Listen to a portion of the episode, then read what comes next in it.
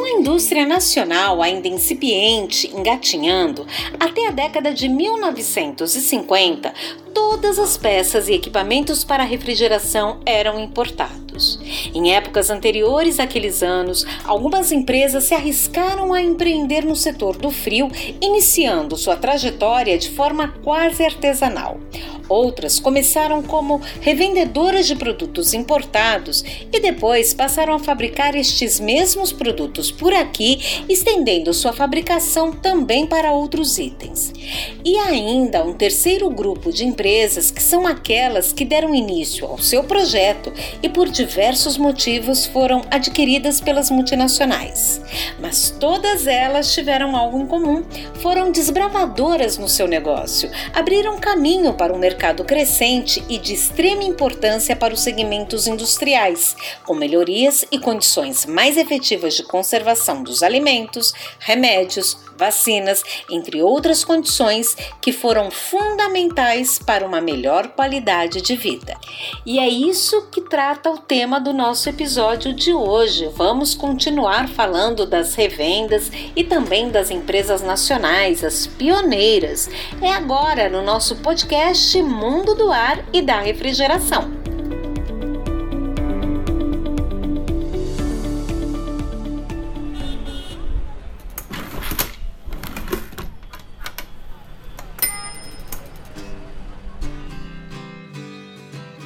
E eu começo com a Apema. Vocês se recordam no episódio passado que eu contei sobre a vinda de um jovem engenheiro alemão, Albrecht Adolf Dietz, que veio de Sindelfingen, nos arredores de Stuttgart, considerado o berço da refrigeração industrial alemã? Pois é, só para dar uma rememorada, ele chegou em 1959 para iniciar a produção dos compressores Bitzer no Brasil através da Rádio Frigo. Com isso, teve início uma das trajetórias de maior sucesso na história da refrigeração. Pois bem, na década de 60, após cumprir sua missão na Rádio Frigor, Dietz, que sempre foi movido por um espírito de pioneirismo, dedicou-se ao desenvolvimento das primeiras válvulas de expansão termostática fabricadas no Brasil. Para isso, ele ocupava o cargo de diretor industrial da Fligor SA, indústria de válvulas e componentes para refrigeração. As dificuldades iniciais não foram poucas, viu? Porém, os sólidos conhecimentos técnicos e seu amor ao trabalho já tornaram de cara a difícil empreitada vitoriosa. Mas como? É porque, naquele tempo, com tanta dedicação de Dietz ao trabalho, deu um resultado que foram as primeiras exportações de válvulas da Fligor. O entusiasmo com que se dedicava aos seus projetos ideais, claro, só poderia levá-lo a algum lugar o jovem engenheiro começava a procurar os seus próprios caminhos. E, em 1964, contando com a companhia de seu irmão Werner Dietz, que também veio da Alemanha, mas só por aqueles tempos, e também, como Dietz, possuía forte formação técnica, era fundada a Aparelhos, Peças e Máquinas Industriais Limitadas ou simplesmente a PEMA, fabricando condensadores, evaporadores e outros componentes para a então incipiente indústria da refrigeração e do ar-condicionado. A pequena empresa iniciou as suas atividades em um galpão alugado na região de Santo Amaro, na capital paulista. Sempre levados por uma forte obstinação, os irmãos Dietz foram vencendo as dificuldades naturais antepostas a uma carreira empresarial. Em pouco tempo, o pequeno galpão tornava-se insuficiente, pois a APEMA diversificava rapidamente suas atividades. Os clientes aumentavam e os Dietz resolveram iniciar a construção de uma fábrica, uma fábrica mais moderna que se adequasse ao desenvolvimento da empresa. O primeiro passo foi a aquisição de um terreno de 50 mil metros quadrados em São Bernardo do Campo, no ABC Paulista. Embora os recursos para a edificação da nova sede ainda fossem insuficientes, a determinação dos dois irmãos era mais do que suficiente para suprir a carência de recursos. Fase de construção foi concluída e a empresa pôde então ampliar a sua linha de produtos. O nível de qualidade ia crescendo cada vez mais que novos equipamentos iam sendo incorporados ao seu portfólio. Máquinas mais sofisticadas também iam sendo adquiridas. Hoje, a APEMA conta com uma moderna unidade fabril. Os seus primeiros produtos, os condensadores Shell Tube, foram instalados em obras de importância, como as plataformas offshore da Petrobras. Ao longo de toda sua trajetória, a APEMA desenvolveu evaporadores resfriadores de líquido, separadores, trocadores de calor, radiadores, túneis de refrigeração ou aquecimento, sempre atendendo à demanda de grandes empresas do Brasil e também do exterior. Albrecht Adolf Dietz morreu em 2015 e hoje estão à frente da PEMA os engenheiros James José Angelini e Márcio Veiga, que começaram na empresa como estagiários de engenharia há mais de 30 anos. O certo é que a PEMA continua ainda hoje sua trajetória de sucesso.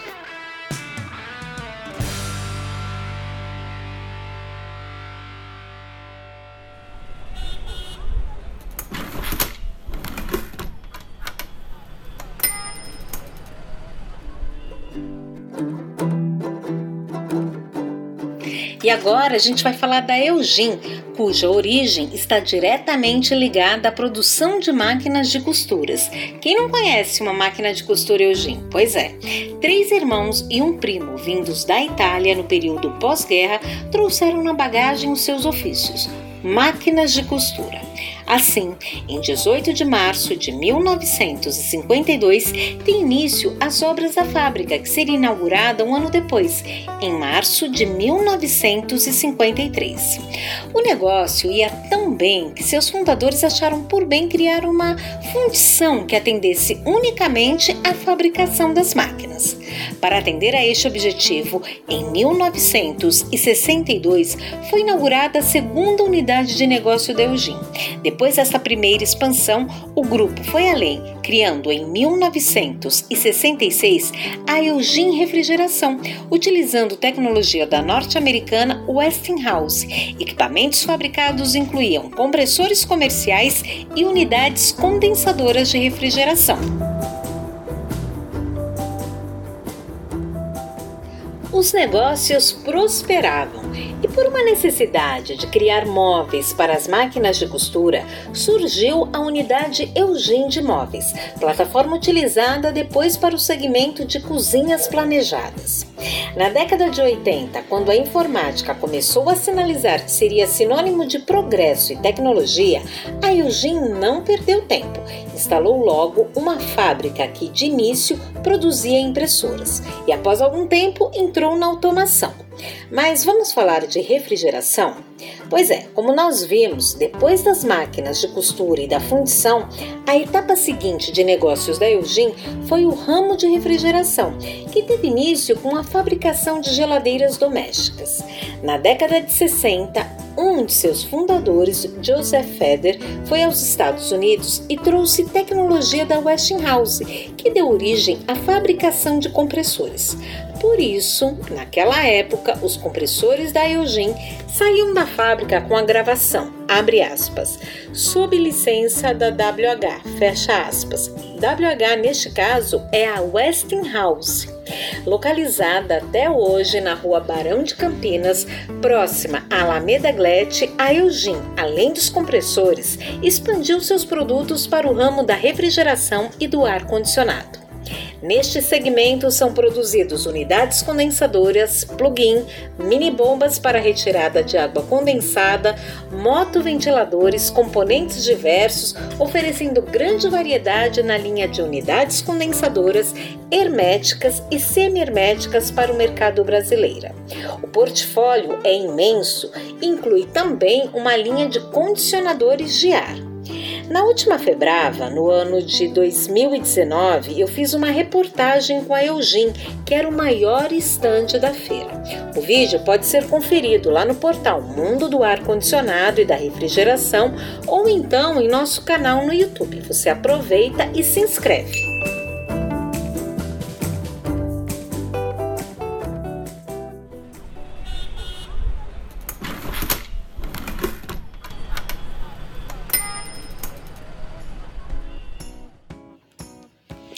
E agora a gente vai falar das Indústrias Pereira Lopes, ou simplesmente IPL, que foi uma das maiores organizações da América Latina na fabricação de refrigeradores domésticos e compressores, abastecendo amplamente o mercado interno. Em 1967, a IPL estendeu suas atividades para a exportação de compressores, atendendo os mercados venezuelano, colombiano, panamenho e paraguaio. Fundada por José Carlos Pereira Lopes no final da década de 40, as indústrias Pereira Lopes SA foi instalada em São Carlos, no interior paulista, numa área de 90 mil metros. As indústrias Pereira Lopes produziram também compressores utilizados por empresas de destaque, como General Electric, Multibras, Ibesa Refrigeração Springer, Filco Rádio e Televisão, Campos Sales Refrigeração Paraná, entre tantas outras. Não é à toa que as indústrias Pereira Lopes foram um marco na refrigeração nacional. E foi a partir de 1951 que as indústrias Pereira Lopes dedicou-se à fabricação das famosas geladeiras Climax. Quem é que não se lembra, hein? Um dos primeiros refrigeradores domésticos fabricados em grande escala aqui no Brasil. Aquelas geladeiras possuíam como características gabinete interno e externo preparada com refinada técnica, isolamento térmico de serragem, papelão betumado e mais tarde de lã de vidro.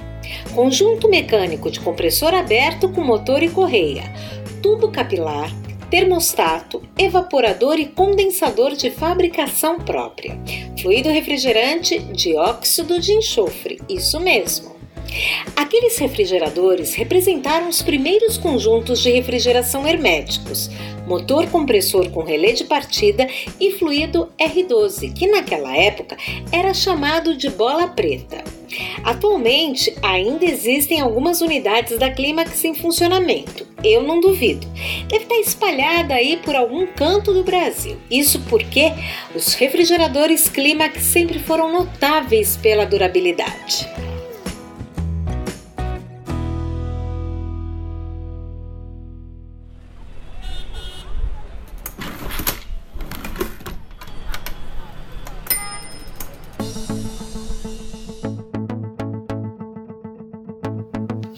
E agora eu quero falar de uma das revendas mais tradicionais do mercado, que está localizada em São Paulo, num endereço também tradicional, Alameda Glete. Trata-se da Refrigeração Marechal.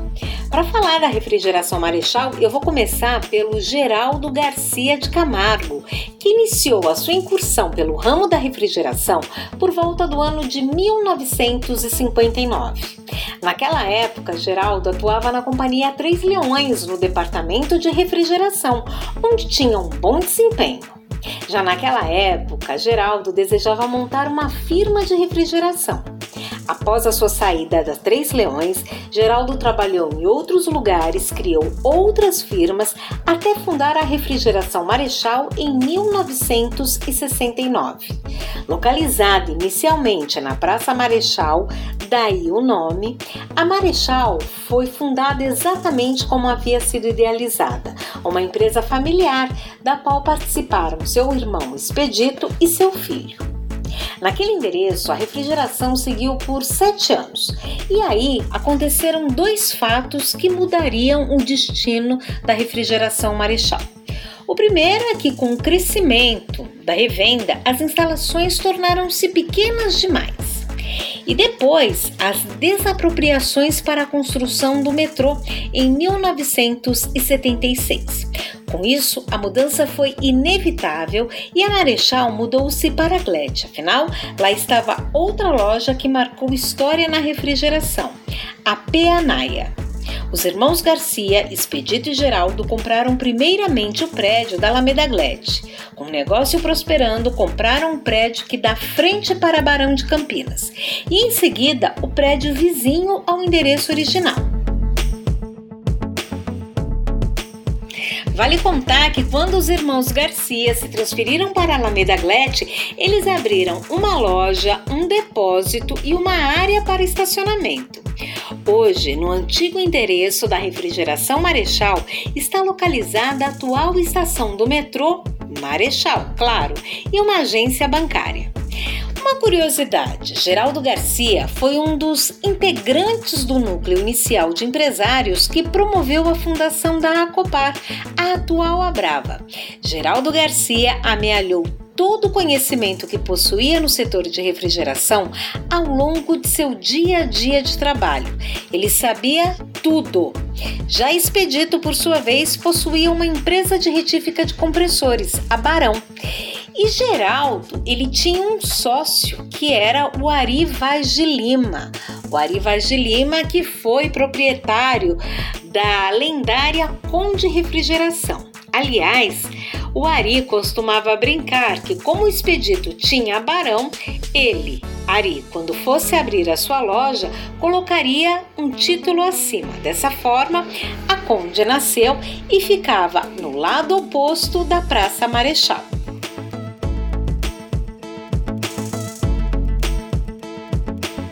Ainda na era de seus fundadores, Geraldo e Expedito Garcia, quem comandou a refrigeração Marechal durante muito tempo foi o filho de Geraldo, José Armando. Esteve à frente dos negócios durante muito tempo. Depois, com a morte de Geraldo e ainda com a morte de Expedito em 2015, quem assumiu a refrigeração Marechal foram os irmãos Karen e Cláudio Camargo Garcia, filhos de Expedito. Pois é, Karen comanda o departamento financeiro e Cláudio está à frente da área comercial. Exatamente como desejou um de seus fundadores, Geraldo Garcia, que os negócios da refrigeração Marechal se mantivessem no núcleo familiar comemorando Bodas de Ouro, ou seja, 50 anos em 2019, que ninguém duvide que a refrigeração Marechal chegue muito mais longe.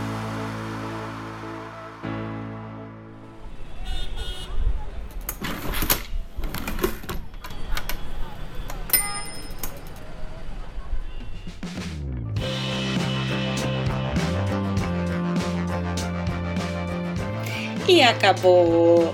Pois é, chegou ao fim mais um episódio do nosso podcast Mundo do Ar e da Refrigeração. Mas quer uma boa notícia? Semana que vem tem mais e a gente está preparando temas bem legais. Quer ver só? A gente vai falar ainda de refrigeração industrial, fluidos refrigerantes, das multinacionais. Vamos abordar ainda mais um pouco das revendas. Vamos falar também sobre a primeira obra de ar-condicionado no Brasil. Você sabe qual foi? Pois é, mas além dessa parte histórica, a gente também está preparando uma série de entrevistas com temas atuais que eu tenho certeza que você vai curtir. Quer saber por onde você nos acompanha? Anote aí as plataformas de podcast que tem o mundo do ar e da refrigeração: Anchor, Castbox, Deezer, Google Podcast, Pocket Cast, Spotify e Rádio Public. Então é só você seguir uma delas e nos acompanhar, que toda semana tem um conteúdo novo.